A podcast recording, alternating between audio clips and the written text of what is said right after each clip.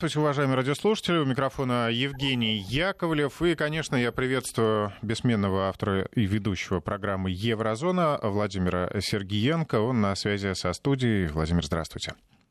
Здравствуйте, Евгений. Здравствуйте, дорогие радиослушатели. А, я сразу напомню наши контакты. WhatsApp э, или Viber 903 170 63 63. Также можно по старинке присылать смс на номер 5533 в начале слова «Вести». Ваши комментарии с удовольствием э, читаем, что-то озвучиваем в эфире.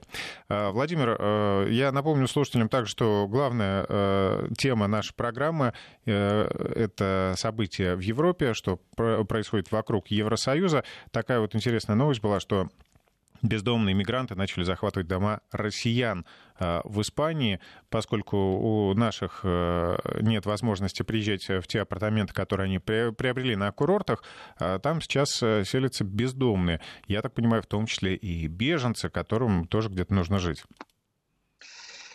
Ух ты, Евгений, вот это тот, тот случай, когда я без комментариев должен оставить, потому что мне эти случаи неизвестны. Допускаю мысль, что действительно пустует огромное количество, в том числе объектов недвижимости, приобретенными россиянами, и не только в Испании, ну, в связи с тем, что нет воздушного сообщения, вообще границы закрыты. Э, верю в то, что возможны захваты, потому что дома пустуют, охраны нет, верю в это все, заборы высокие, верю, но у меня такой информации нет. У меня есть другая информация. Как вы расскажете э... нам, да, как в целом, в общем, сейчас в Европе ситуация с беженцами?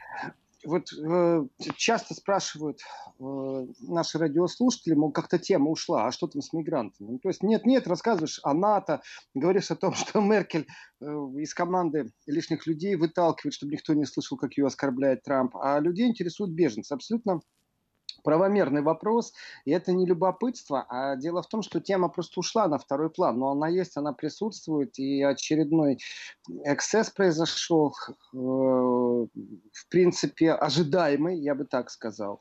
Есть такое судно «Океан Викинг», ну, ни о чем нам не говорит. Но есть еще организация, которая называется SOS Méditerranée. SOS Méditerranée – это организация, которая занимается, в принципе, попыткой спасти мониторингом, все, что связано с беженцами в Средиземноморском регионе. И в пятницу 3 июля вот SOS Méditerranée как раз заявила о том, что занимается спасением людей в Средиземном море. И вот это вот судно, которое «Океан Викинг», а, объявило режим ЧП. Ситуация развивается очень просто. Значит, подобрали очередной, очередной раз подобрали э, беженцев. И я напомню нашим радиослушателям, что зачастую эти процессы происходят ну, не так, как нам кажется, не так, как это преподносят СМИ, в том числе э, вот э, сами западные СМИ, они имеют такой хороший фильтр, гребенку, они об этом не любят говорить это не редакционная политика, скорее всего, это установка. Установка, где-нибудь собрали главредов и прописывают человек, чтобы они аккуратнее были, потому что э, некоторые вещи душераздирающие, а некоторые вещи абсолютно не душераздирающие, а наоборот вызывающие страх, опасения и могут объединить э, вокруг э, ультраконсервативных, ультраправых или просто правых течений людей, потому что ситуация действительно очень многогранная. И зачастую в Средиземноморном море проходит, в Средиземноморье происходит как? Э, плывут беженцы, это люди, которые продали дома, которые продали все, что у них есть, вот просто все. Это иногда семьи, которые сбросились, залезли в долги и заплатили деньги контрабандистам. И плывут они на резиновых лодках. Значит, этих кадров, в которых резиновые лодки подплывают, например, к греческому острову, люди просто бегут, вот знаете, как будто высот э, десанта. Только это не Нормандия, это э, там Лесбос, например, остров. И э, лодка остается брошенная просто, она входит в цену доставки. То есть это одноразовый транспорт получается. И люди разбегаются. Главное, чтобы их никто не захватили. Все, они находятся на территории Евросоюза. И такие попытки происходят все время, но это же нужно добраться. Одно дело из Турции добраться из одного острова на другой, там не так далеко плыть. А, и совсем другое дело, когда ты находишься в море. Поэтому, когда на горизонте появляется судно, которое идет э, с желающими спасти беженцев, еще раз, с желающими спасти беженцев. Их никто не уполномочивал, это добровольная организация, это абсолютно не является ни правительственной, это не пограничники, это вот такие, знаете, нашли деньги, Притом там тоже немного претензий, против них уголовные дела возбуждают. И они идут по воде и смотрят направо-налево и ищут, где валяется э, спасательный жилет, э, где признаки того, что лодка перевернулась. Ну и спасать надо утопающих людей. На самом деле все не так однозначно, потому что те, кто пробует добраться до берега, переплыть Средиземное море, это э, такой, знаете, кусок хороший. Поэтому есть другая методика. Вот эти контрабандисты человеческим товаром, они как делают? Как только они тоже увидели где-то далеко какое-то судно, они тут же дырявят собственную лодку, и все бросаются в воду. Вот теперь спасайте нас, понимаете? То есть там даже без сигнала СОС. То есть все не так просто. И вот очередной раз подобрали э, беженцев, подобрали тех, кто пробует добраться в Европу, э, подобрали, взяли их на борт корабля, корабль остановился у берегов Сицилии, значит, и э, никто их не пускает на сушу. То есть там 180 человек. Это тоже, знаете, так, это э, не одна лодка плыла, это значит плыло там в среднем, как правило, по 20 человек на лодке ну, по тем кадрам, которые есть, эти резиновые надувные, которые, я говорю, одноразовые лодки, э, ну, либо какие-то корабли, которые вывозят их в нейтральные воды, выбрасывают и разворачивают. То есть там черт что творится. И делается это регулярно. То есть люди бегут из Африки от войны, от голода. Это не те беженцы, которые э, в лучших поисках жизни или еще что-то. Они вообще пробуют выжить. Ну, вот им, и, и вот этим вот людям не дают пересечь береговую линию. Им не просто не дают пересечь береговую линию, этот корабль их подобрал, который тоже неоднозначно. Им, им не дают вообще спуститься на берег, им не дают пересечь береговую линию. Понятно, что ведутся переговоры с другими государствами. Италия отказалась их принимать. Мальта отказалась их э, перенимать. Значит, и дальше 180 беженцев на борту э, живут в очень таком э, интересном состоянии. В кавычки беру слово интересное. Значит, э, это сейчас цитата, как заявляет СОС Медитерана, безопасность спасенных и экипажа находится под угрозой. Повторяю фразу. Безопасность спасенных. То есть их подобрали, и их же безопасность находится под угрозой, в том числе и экипажа. Дальше они сообщают, что, э, ну, в принципе, корабль-то у берегов Сицилии, значит, там происходят регулярные попытки суицида, люди психически нестабильны, их э, состояние, как, как опять, как нам сообщает э, СОС Медитераны, они находятся в тяжелом психическом состоянии.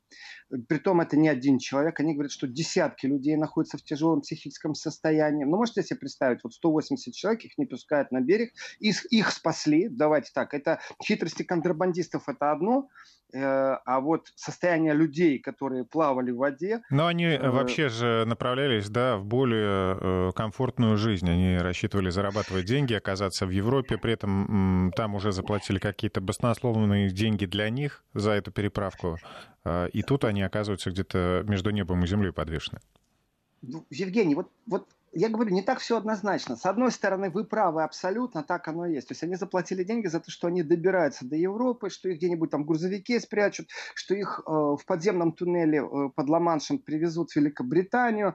Э, что угодно произойдет, но они окажутся на территории Евросоюза. И то, что вы говорите, да. Но с другой стороны, эти люди убегают, может быть, совсем от других проблем. Они могут убегать просто от войны. Они могут убегать от засухи. А они могут убегать от детской смертности, в которой шансов выжить нет. Э, африканский континент континент, э, наверное, последний на этой планете, кто знает, что такое геноцид. Э, то есть не все так однозначно. Не только бегут за лучшей жизнью, они просто убегают от смерти. Такое тоже есть. Но еще раз, нужно разделять людей от э, троп контрабандистов и вообще от, от, вот этого целого бизнеса мафиозного, э, структурного бизнеса. И некоторые находятся в растерянности. То есть, какие бы они ни были, какие бы деньги ни платили, как бы они ни убегали, они вдруг оказались один на один Э, со стихией в начале, то есть в море. Э, после чего их подобрали, и судно не приспособлено для каких-то комфортных передвижений. То есть они таким, знаете, э, плечо к плечу, тело к телу, они находятся. Плюс не забываем, что есть еще и ковид. И не просто так их не пускают, потому что есть прецедент, что начинают проверять, выясняется, что из 180 20 больных, и такое тоже есть. И вот э, дальше их никуда не пускают, их судьба неизвестна. Их отправ... Нужно, во-первых, держать рот на замке. Нельзя говорить, с какой ты страны прибыл, чтобы тебя назад не отправили. И рано или поздно, по логике вещей, гуманная Европа должна сдаться, и какая-то из стран возьмет на себя 20 человек, другая 15, третья 10, что-то там будет происходить. Фотографию, которую предоставили нам на сегодняшний день, вы знаете, такая очень специфическая, ступеньки. На ступеньках э, сидят люди в масках. Я не увидел ни одного женского лица. Ни одного женского лица. И э, опять же, эти беженцы, такое ощущение, вы знаете, вот э, я сейчас цитирую, то есть не надо мне приписывать эти слова, я цитирую. Но зачастую некоторые, э, скажем так, правого толка консерваторы с ультралингвистикой, то есть я их не называю ультраправыми людьми, они консерваторы, но у них ультралингвистика. Знаете, там, как брякнет, так брякнет, как ляпнет, так ляпнет. Вот они говорят, что это армия. И не дай бог, эта армия будет иметь какие-то схороны оружия в Европе, то то, что сделала Меркель, и то, что получит Европа, это чудовищно, это запланированный кризис в будущем, при том страшнейший, если это армия. Но глядя иногда на эти фотографии, знаете, и художественная фотография, где женщина с прикрытым лицом э, ярко выражена принадлежность э, к мусульманскому миру, у нее ребенок на руках, действительно хочется помочь. А когда другая фотография и другое ведомство показывает, то там как-то одни мужчины при том сообщают нам, что среди 180 20 э, несовершеннолетних, все остальное мужчины взрослые. Поэтому э, вот разделять надо все время все эти события и понимать, насколько европейцы озадачены сложившейся ситуации. И, и если заявляет какая-то организация о том, что там психически нестабильные люди, мало того, они говорят, что на судне постоянно драки происходят. Я представляю, представляет эту команду, которую наняли, давайте так, э, организация, которая собирает деньги под беженцев, она тоже специфическая. Это не значит, что корабль не надо заправлять, что не надо платить деньги матросам, капитану кораблю. Они выполняют определенную функцию, они знают, на что они идут. Да, моряки все еще сегодня, знаете, иногда и с пиратами в море сталкиваются, и не только со стихией. И прекрасно они понимают, но тем не менее они люди на зарплате и выполняет свою функцию именно с точки зрения не какой-то там гуманитарной миссии. Он получил зарплату, его дело э, на корабле, плавать, смотреть, ходить там в бинокль, потом этих людей куда-то вести. Они прекрасно все все понимают. И экипаж же не тоже там не очень, ахти какой большой. Когда сообщают, что там постоянные драки, э, я себе представляю, как этот экипаж себя сейчас чувствует. Знаете, это тоже такое вот вроде мелочь, но это абсолютно не мелочь. И это по факту все время повторяется. Итальянцы пару раз пробовали возбудить уголовные дела против и э, капитанов этих суден, и против э, заблокировать сами судна, чтобы они не могли больше передвигаться, потому что считается, что они находятся как бы в доле, беру слово в кавычки, потому что это опять же претензия, которая судом не была доказана, что они в доле с контрабандистами. Понимаете? То есть э, где-то эта резиновая лодка плывет, а им уже навстречу вроде бы делает вид, что гуманитарно спасающее судно всех людей на планете, знаете, случайно мимо проходило и увидела, что там плавают. На самом деле, что это сговоренность. Доказать не могут. Я тоже не берусь какие-то логические выводы делать. Я говорю только о фактах. И если э, говорится о том, что э, люди психически нестабильны, попытки суицида, постоянные драки – хорошие беженцы. Вы знаете, такая проблема подсунута очень жирная э, Европе, и она не изменится. Соответственно, опять возобновились все разговоры, то есть э, фокус легкий появился именно на трагедии. Нет трагедии, ну и не надо нам ни о чем говорить. Опять все забыли, что хотели забор построить э, вдоль всей Северной Африки, чтобы никто его не перепрыгнул. И будут только кусочки пляжей э, и постоянно патрулирующие притом не натовские, а евросоюзовские больше корабли, которые должны будут э, на выходе еще вот этих контрабандистов пробовать как-то остановить. То есть не, не там, где нейтральные воды спасать надо, а вот только вы попробовали отплыть от собственного берега, их сразу назад будут отгонять. Специальные лагеря, которые тоже построят, деньги на это есть. И в принципе вопрос будет, а что э, Африка это такой большой э, концентрационный лагерь неудачников этой планеты или что? Где гуманная Европа? Что вообще происходит? И, конечно, есть политические силы, которые постоянно говорят о том, что пока не изменится ситуация э, с точки зрения экономики, с точки зрения прав человека в Африке, нужно считаться с регулярным потоком. Просто он всегда будет. И никакая колючая проволока не поможет. И лучше вы не ставьте колючую проволоку видеокамеры, не тратьте деньги на дополнительный Frontex. Frontex напоминает Объединенная пограничная служба Евросоюза. Э, которая очень слабо действует и которая по логике вещей, по логике вещей не будет стоять на границе с Россией, этот Фронтекс. По логике вещей этот Фронтекс будет именно охранять Европу от беженцев. То есть, если на взлете невозможно их подловить, значит, их будут ловить в Европе, а потом куда-то отсылать. Куда отсылать? В лагеря, которые будут опять на севере Африки. И в данном случае, конечно, мы уткнемся уже и в политическую роль э, Евросоюза, и кто влияет на этот поток беженцев. И, конечно, конечно, э, трагедии такого масштаба, когда психически нестабильные люди, это одно. Но я понимаю просто, что там творится. Это озверевшие люди, которые не знают, что с ними будет происходить. Там нету комфортных кондиционеров, охлаждающих помещений. Там нету э, правильного медицинского обеспечения. Еда и вода, знаете, тоже под вопросом. Ее еще подвести надо. Они вроде как недалеко от цели, но никто на борт подниматься не будет. А представьте себе еще другую ситуацию. Это люди как селедки в бочке набиты. А если среди них больные, значит, их надо как-то проверить. То есть, ну что, будем смотреть, как они умрут, или будем им помощь оказывать? А если будем им помощь оказывать, то где и как. Италия говорит, мы их вообще просто к себе не впустим. Мы просто их к себе не впустим. Соответственно, кто еще может помочь? Ну, э, кто может что-то сделать, чтобы как-то изменить ситуацию? Соответственно, э, Италия придумала сейчас, момент уже изменился. Значит, Италия решила, что эти 180 беженцев будут пересажены на карантинный паром Мобизаза. Ну или Мобицаца, как вам удобно. Не Мобизаза.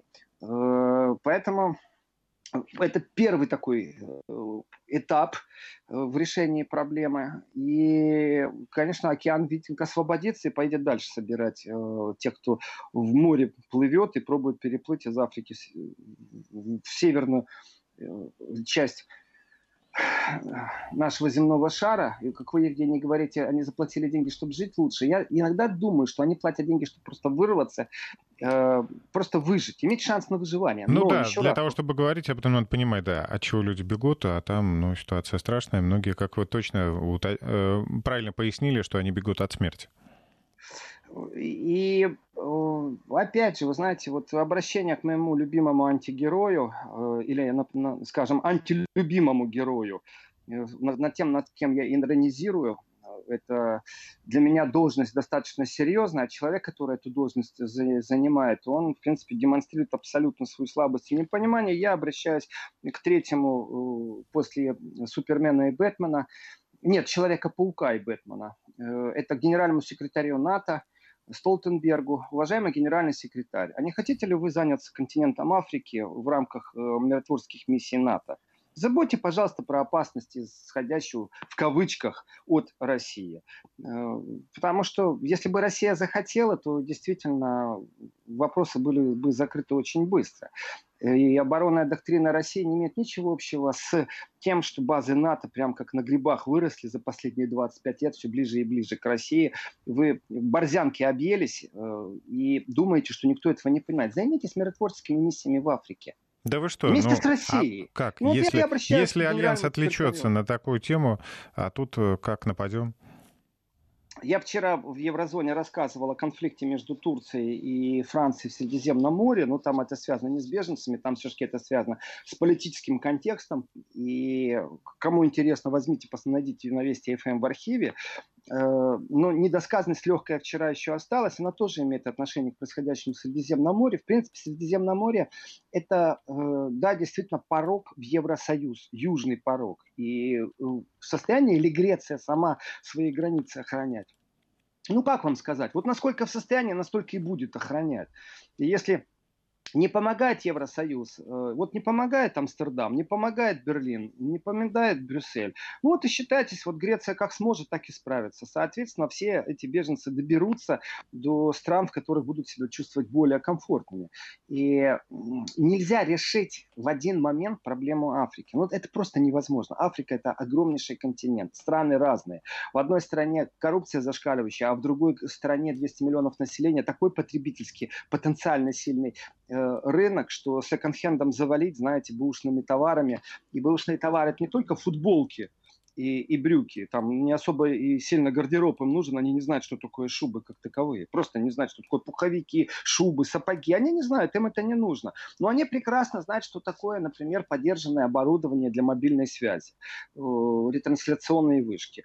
У них по городу ездят в основном машины, которым там, ну, все машины, вот смотришь, а у них э, все машины как будто старше 15 лет. Попадаешь в машину времени, у них все ретро. И э, разговоры о том, что решать нужно концептуально, где-то бороться с коррупционными правительствами тем, что выделять деньги точно на что-то. И вот весь виск, вся вонь, которую мы слышим по поводу, э, там, например, попыток борьбы Евросоюза за права человека, начиная от коррупции в Румынии, заканчивая Польшей, что у них там не все в порядке с судом, очень редко что-то слышно по поводу Африки. Вообще практически темы нет. Это э, неприятная тема, потому что э, все, что делает Евросоюз в этом направлении, это такой абсолютно отрицательный ноль. Ну, просто там невозможно поставить оценку. Знаете, ни десятибальная шкала, ни пятибальная нам не поможет. Ну, минус бесконечность тоже не скажу. Поэтому отрицательный ноль, такой хороший, стабильный ноль. И э, проблема беженцев не будет решена. И опять Италия стоит один на один с некоторыми вызовами. И если говорить о том, что вот сейчас вот пересадят их на карантинный паром, вот этот мобицаза, э, то говорит о многих вещах. Ну, во-первых, где структура, где система? Что с этими людьми делать? И как с ними делать? Должны они попасть на карантин? По логике вещей, да. Должны быть хоть какие-то элементарные человеческие условия. И вот здесь вот мы увидим и узнаем, что существуют люди более высшей категории и более низшей категории. Нельзя сравнить в Евросоюзе отношения к больным ковидом евросоюзцев и только что приживших беженцев. Есть у них вообще шанс выжить?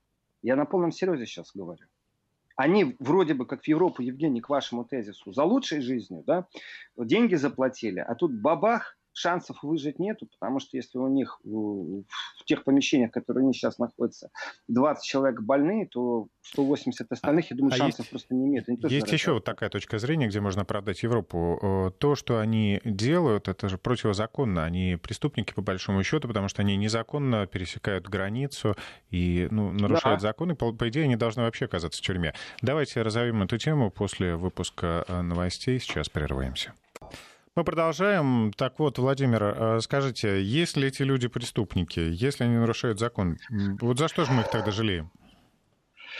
Евгений, вот если, вы говорите слово «если», да, если эти люди преступники, да? Ну, мы просто рассматриваем ситуацию с разных точек зрения, да, никого не оправдывая. И... Вообще-то вопрос четко сформулирован. Это то, чего часто убегают многие люди. Здесь и правозащитные, и гуманитарные организации, и сами политики. Они убегают от этого вопроса. Ведь действительно, с точки зрения закона, нелегальное пересечение границ должно караться. Разницы нету, из каких соображений ты пробуешь это сделать. Но существуют и другие правила. То есть, если человек попытался, это одно дело. Вот, и его спрашивают, а что ж ты хотел делать? И он, как дурачок, сидит и рассказывает, ну, я хотел Париж посмотреть, мне визу не дали. Это штраф это административное наказание, это уголовное наказание, то есть будет рассматривать суд. Но если при пересечении границы, при первом контакте с э, пограничниками человек заявляет о том, что он просит политического убежища, то это не является уголовным деянием. То есть здесь нет уголовщиков, они не являются преступниками.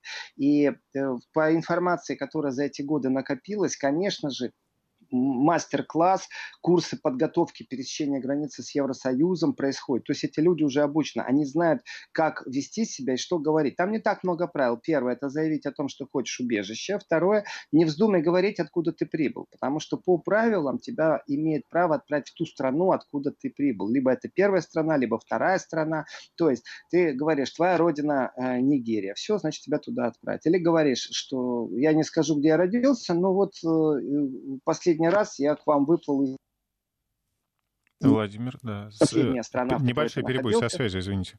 Угу. Продолжаем. Вер... Связь вернулась или нет? Да, да, мы теперь слышим вас отлично, были небольшие затыки. И если э, человек говорит, что он из Марокко прибыл, значит, это была последняя страна его пребывания, его вернут в Марокко, и пусть Марокко разбирается, откуда он говорит. Поэтому э, в этих курсах, как я называю, подготовки, объясняет всем, что нельзя говорить откуда ты, нельзя говорить э, вообще свое происхождение, гражданство, даже в стране, в которой ты был. Поэтому пересечение нейтральных вод, а потом появление на границе, и тоже там хитрости, знаете, законы тоже менялись. Когда-то давно можно было молчать, и тебя же не могли вечно держать в депортационной э, тюрьме. Рано или поздно должны были отпустить. Рано или поздно человек попадал в лагерь для переселенцев, получал какой-то статус, пусть любой, но он получал. И если в вашей стране идет действительно боевые действия, война, тогда однозначно Европейский Союз по своим нормативам обязан предоставить вам возможность переждать эту войну у себя на территории. Тогда смело говорите, я я из страны. Главное, что там, понимаете, какие-то шли боевые действия. Все, обязаны принять. Другого нет выхода у Евросоюза. И под количеством этих беженцев, и именно это Меркель ошибка, которую Меркель признает как ошибку, что процедура была нарушена в каком контексте. Всегда существует, скажем так, естественный поток беженцев. И вот этот естественный поток беженцев, он упирается в количественный. И Меркель умудрилась сделать так, что естественный поток вдруг увеличился в десятки, потом в сотни раз. То есть существует статистика, сколько в год существует нелегальных пересечений стран, э, э, э, границ. И вдруг Меркель просто открыла ворота и приняла всех, понимаете, больше миллиона. И люди узнали, что, оказывается, в Европу можно попасть и так. Но на самом деле статистика чудовищная, потому что э, в 2019 году при попытке э, попасть в Европу в Средиземном море, и это, знаете как, тут всех не пересчитаешь, э, утонуло 1283 человека. Это тех, кого нашли. А если взять статистику за 5 лет, то погибло больше 19 тысяч человек. Это данные Международной организации по миграции, ИОМ. ИОМ – это латинская аббревиатура. Больше 19 тысяч человек, понимаете? То есть это действительно, это трагедия. И трагедию решить просто военным способом, ну, невозможно. Поэтому еще раз обращаясь к Стольтенбергу, генеральному секретарю НАТО, мало того, что он показывает, что он на своем посту не очень способный э, кризис-менеджер, потому что вот ситуация между Турцией и Францией, э, вроде как НАТО должно посредничать, но что-то очень слабенько, очень слабенько, прям медленно и слабенько. И две страны НАТО находятся в конфликте, французы вышли из э, морского стража. Морской страж – это совместная операция, э, где страны НАТО пробуют отследить чтобы никто не подставлял контрабандой оружия э, в Ливию. И французы прекратили свое участие в этой операции, потому что на них три раза направили пушку турки. Ну, прицел, радар, прицел, дали понять, что сейчас откроют огонь. Первый раз, второй раз, третий раз. То есть французы поняли и отвалили от судна, которое было четвертым в турецком конвое под гражданским флагом. Три военных, одно гражданское судно. И, судя по всему, как французы говорят, скорее всего, те, кто борется с контрабандой, ей же и занимаются. Но это касается Ливии и разных взглядов на тех, кто в Ливии э, думает о своем куске пирога.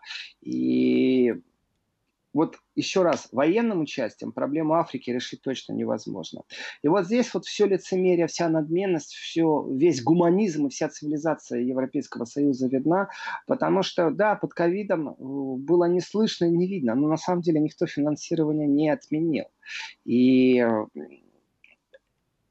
представьте себе целый континент, это сколько стран, это расстояние ого-го какое, оно в принципе равно вот карте Европы с южной стороны. Это все должно быть в колючей проволоке, в сетке. Я не знаю, как там доступ к пляжам будут регулировать. И, наверное, там, где будет доступ к пляжам, там будет э, находиться какой-нибудь военный корабль Европейского Союза, чтобы никто оттуда не поплыл в сторону Европы. Я считаю, что цифры, конечно, чудовищные. 19 тысяч людей погибло. Это цена э, за мечту жизни э, в Евросоюзе Союзе. Это цена такая, чудовищная. Вы знаете, вот я хочу обратить внимание на а, одно смс, которое пришло нам из Санкт-Петербург-Ленинградской области. Оно не подписано. Я прошу дорогих радиослушателей, друзья, вы, если свои рассуждения пишете, вопросы задаете, то подписывайтесь, чтобы к вам было удобно обращаться.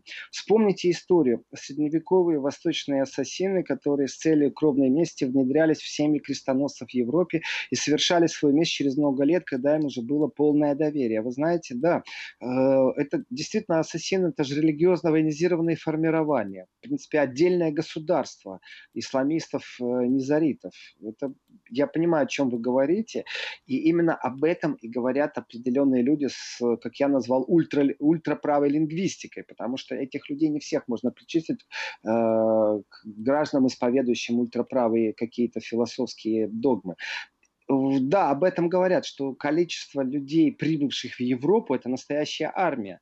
При этом эта армия не подконтрольна государству. Какому государству европейскому мы не возьмем, они им не подконтрольны, у них другие взгляды. Эти люди имеют навыки выживания во враждебной среде, они добрались, они э, знают, как пойти не просто на мелкую кражу, а как выживать, когда никто не хочет, чтобы ты жил просто. То есть они умеют выживать и умеют не просто обходить законы, они умеют их не замечать даже.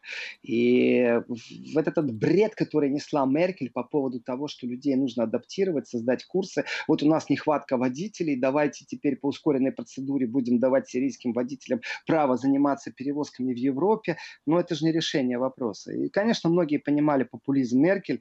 И одно дело медийное пространство, а совсем другое правда жизни. Тут я вижу тоже смс, которым говорится, что в некоторых местах европейцев не видно, а больше, а больше мигрантов видно. Ну да, да, да, да, все это есть, неоднократно говорили. Э, если брать точечно, то, конечно, на 80-миллионную Германию 1 миллион э, беженцев вроде бы ничего страшного, и потомки по логике вещей должны европейца. или европеизироваться, как вам угодно. Но правда жизни другая. Они не размешиваются, они не, э, как раз в культуру не входят и в себе ее не размешивают. То есть после того, как они прибыли, зачастую они исчезают из поля зрения, никто не знает, что делают и как они делают.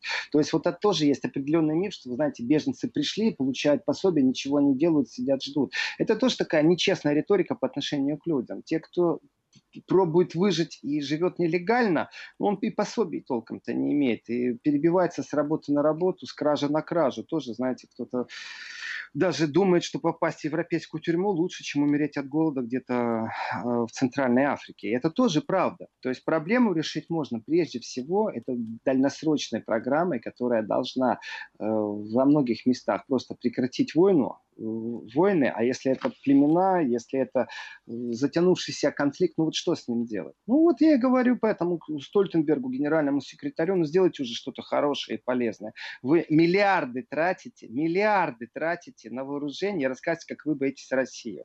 Ну ладно, вы там зомбировали своих, повторю, мух, у вас там собственные хомячки, и я вас понимаю, работа у вас такая. Но вот с точки зрения сделайте что-то хорошее для человечества, какую-то благородную миссию, то в принципе можно придумать, как расчленить Африку на конфликтующие зоны, как запустить программы э, орошения, как запустить программы водоснабжения, э, как сделать медицину хотя бы, ну, не такую, как, давайте так, европейская модель медицины сейчас просто смешно обсуждать. Она тоже разная, сравнивая Северную Италию, Испанию э, с медициной Швеции или Германии, мы поймем, что это абсолютно разные вещи, но тем не менее, хоть какой-то шанс выжить есть, кто-то этими проблемами занимается. Должна быть хоть какая-то базовая, да, базовая да. нормальная медицина, чтобы люди могли э, не просто выживать, но еще сохранить э, здоровье на приемлемом уровне. Владимир, коротенькая пауза. Вести ФМ. Вячеслав из Санкт-Петербурга пишет, Владимир, не проще было бы построить дома на их родине, вложиться и отправить нелегалов домой. Абсолютно правильно, Вячеслав, об этом многие говорят, что в принципе решить проблему колючей проволокой будет невозможно, они будут и дальше лезть. Вы стройте им дома э, вот в Индии, например, была программа, в которых дома ради домов строили, в которых многоэтажки были без канализации, без электричества, без дверей, без окон, но это была многоэтажка, а, и без коммуникации в виде воды. То есть туалеты на улице, вода на улице, а стоит многоэтажка. Просто чтобы люди хоть где-то жили. И Но это, наверное, тоже, тоже какие-то античеловеческие условия. Это нам так кажется, что это античеловеческие условия, а люди были рады, что у них есть возможность даже так поселиться, и считались э, элитными, самые низкие э, этажи. Почему? Потому что близко выйти и подойти к воде и к туалету. И люди с помойными ведрами там с десятого этажа спускаются вниз. Нам кажется, что это э, античеловеческие условия, а люди рады, что им вообще где-то была э, возможность остановиться, жить, чтобы была хоть какая-то крыша или подобие крыши над головой. То есть э, действительно вкладываться в Африку Евросоюзу придется. И действительно хочет того Евросоюз, не хочет Евросоюз. Смотрите, вот берем гражданский конфликт в Ливии, то, о чем вчера не договорил. И э, так получается, что две страны НАТО э, по-разному смотрят на решение проблемы, э, ливийской проблемы. То есть гражданское противостояние. Одни говорят и вторые, что да, оружие поставлять нельзя в зону конфликта. Но почему-то одни нарушают эмбарго. У меня лично к французам доверия нет никакого. Плюс я считаю, что французы одни из виновников того, что происходит в Ливии, и несут прямую ответственность, потому что это очень мило и очень хитро брать деньги у, у ливийского лидера на предвыборную кампанию, разрешать ему поставить свой шатер э, практически в центре Парижа, а потом принимать участие в бомбардировке, инициировать, и, и непонятно какой повод был, в честь чего. Это Франция, это ее внешняя политика. Я понимаю, что это произошло не во времена Макрона, но тем не менее Франция как государство, которое является гарантом стабильности, э, увы, у меня доверия нет. И противостояние внутри блока НАТО между Францией и Турцией оно пусть началось и со словесной перепалки, когда Макрон сказал насчет того, что мозг НАТО умер, ну понятно, Макрон лоббирует все-таки европейскую модель собственной суверенной армии, которая может и имеет отношение к НАТО, но точно не является подкаблучной в структуре отношений трансатлантических США. Что же касается противостояния с Турцией, Эрдоган ответил Макрону, что тут сам пусть проверится на наличие мозга. Ну и понятное дело, когда лидеры между собой так пообщались, понятно, что это все и спустилось в другое э, место. А другое место это оказалось армейское противостояние. То есть не то чтобы французы обиделись, я вчера об этом сказал, у французов духа не хватило так и довести до конца свою миссию. На них всего лишь навсего турки навели прицел, радар. То есть дали понять три раза, что взяли их на мушку. Но ведь французы хотели досмотреть судно под танзанийским флагом. Это значит, что они не смогли Э, принять ни бой, ни с турками противостоять. Что они думают? Действительно, турки бы открыли огонь на поражение? Это трусость французского флота? Э, как не продать Мистрали России? Так смелости много э, на потеху американской элите. А как противостоять туркам в борьбе за мир в Ливии, которую они же и бомбили, которую они и несут ответственность, в том числе частично, так смелости не хватило. Они, видите ли, вышли из программы «Морской страж». И это все внутри НАТО. Как же они будут... Ну, кстати, Турция там в Средиземном море показывает, кто хозяин, и турки умудряются э, и волны пустить в прямом смысле слова на греческие шлюпки, которые рыбу ловят или пробуют э, греч... на греческом Кипре скажем так, в той зоне, которая 100% вроде бы греческая, а, пробуют пробурить что-то и понять, если там газ, если там нефть. То есть там игры еще какие происходят. Но тем не менее, это все страны НАТО, что Греция, что Франция, что Турция. И по логике вещей их не объединить российскую угрозу. Я не думаю, что Греция под шумок, хотя она в рамках НАТО должна тоже принимать э, условно э, свои обязанности и посылать свои войска в ту же Литву, Латвию, в Польшу, чтобы, вы знаете, да, чтобы защищать от России. Ну вот понимаете, какой это бред. И в то же время в Средиземном море у них вот такой вот конфликт друг с другом. Три страны. Ну что теперь? У нас будет союзнический договор между Грецией и Францией в противовес Турции или как? Именно потому, что лидеры не могут договориться. То есть политическое противостояние, оно э, будет выражено в военном противостоянии или в таких мелких гадостях. Ну неужели вы думаете, что французы не злопамятны? Неужели французы, вышедшие уже один раз из НАТО, э, не сделают это второй раз? Потому что зачем находиться в организации, которая бесперспективна? ты находишься в организации, знаете, это так же. А теперь давайте представим ситуацию, когда туркам дадут приказ, чтобы они шли сзади французов и держали их на мушке, заставляя их напасть, ну, не знаю, на кого. Наверное, э, на белых медведей. И в этом отношении ну, я Столтенбергу беспощаден, потому что он меня не вызывает симпатии человек, который риторически пару раз договорился, в принципе, на грани фейка.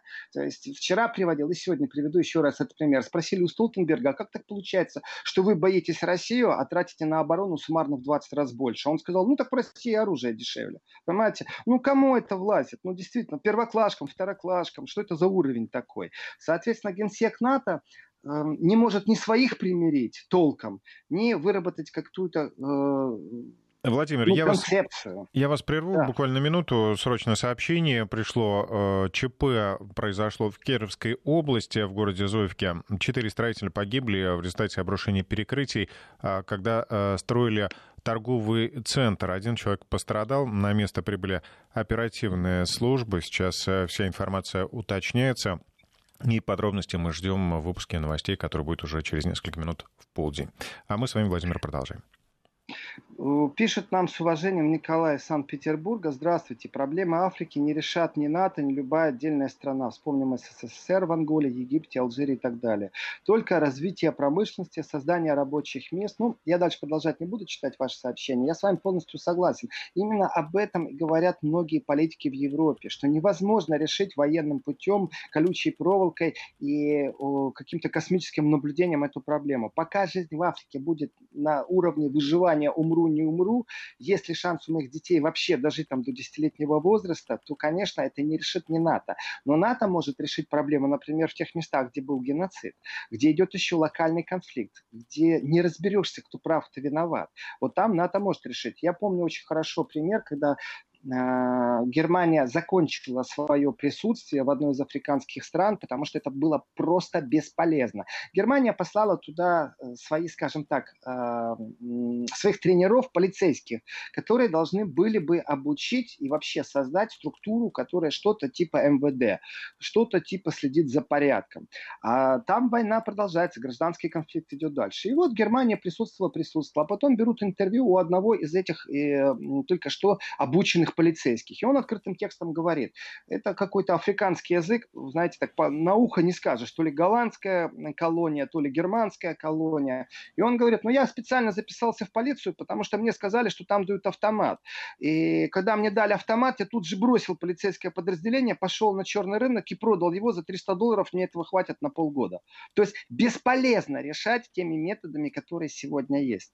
Но тогда Европа действительно обязана переосмыслить свое существование, потому что вот эта модель американского капитализма, которая существовала, она не работает. И да, я понимаю, Советский Союз тоже присутствовал в Анголе, не срабатывают некоторые вещи, либо ты на своем горбу тянешь, либо ты создашь инфраструктуру. А инфраструктура – это не колониальный подход. Европа врет, постоянно лжет, когда говорит, что существуют какие-то честные взаимоотношения. Понимаете, они с большим удовольствием мозги воруют, они предоставляют убежище олигархам, которые воруют деньги, что из Вьетнама, что из Китая, что из России. И, понимаете, всегда они такие чистые, аккуратненькие, либеральные, демократические. Но на самом-то деле это колониальное отношение к третьим странам в Европе присутствует. И если его не изменить, тогда вспоминаем Советский Союз не с точки зрения противостояния военных блоков, а с точки зрения философии, которую нес Советский Союз. Понятие солидарности, которое востребовано в том числе и на межгосударственном уровне. И это самая больная точка Европы, потому что одно дело декларировать практиковать гуманизм и попробовать откупиться через какие-нибудь НКО. И совсем другое дело действительно поменять философию. То есть не э, отсасывать ресурсы полностью, уничтожая любые политические возможности как-то выйти из коррупционного поля. Потому что это же выгодно капитализму, когда где-то там коррупция, а вы не только бриллианты берете, но и те редкие металлы, которые нужны при создании компьютеров, серверов, то, что пользуется спросом. И в этом отношении поменять философию – это стать более социалистическим, в том хорошем смысле слова. Не то, как они там СССР боялись и делали монстра, а именно в том востребованном смысле слова, когда другая страна имеет право тоже на сосуществование, не по принципу, что нас отжали по всем направлениям, а дали нам возможность на равных развиваться. Когда не вы запатентировали лекарство от ВЧ, от... Э, э, э, скажите мне, СПИД, еще по-другому, как называется? ВИЧ, ВИЧ. ВИЧ, ВИЧ, да. Вот когда от ВИЧ запатентировали лекарство, понимаете, и в Европе страховка тысячу долларов может заплатить, а в Африке это нереальные деньги, а люди умирают в Африке намного больше. Сколько лет прошло, пока они стали предоставлять им по адаптированной цене лекарства? А что Африка Владимир, я вынужден, да, вынужден вас прервать. Осталось, остались считанные секунды. Напомню, что это программа Еврозона. Сейчас мы уходим на большой перерыв. После выпуска новостей в 12.06 мы продолжим.